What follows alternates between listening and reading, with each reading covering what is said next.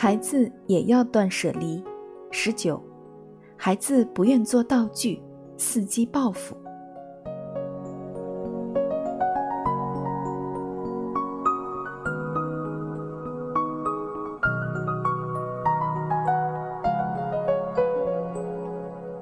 假如父母只是把孩子当作道具，为了实现自我满足而培养孩子，那么孩子也或多或少的会伺机报复。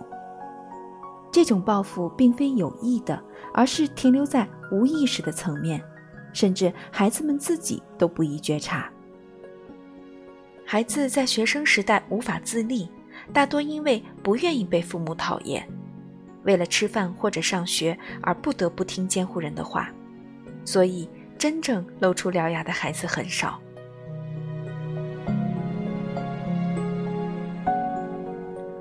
父母是不是为了自我满足而培养孩子？孩子是能准确感知的。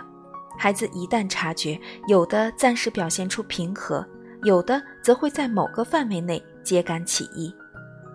不论是哪种反应。被当成了道具的孩子们，终有一日会对家长们实施复仇。遭遇孩子的反叛是每对父母都会痛心的事情。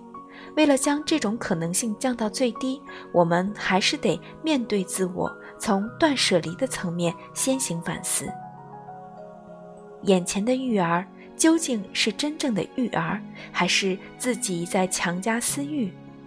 对此进行思考。选择决断，这两者之间的界限极其暧昧，灰色地带也许很广，我们甚至可能无法得出最终的答案。但是，我们完全可以通过树立自我反省的意识，将亲子关系引向一个健康的走向。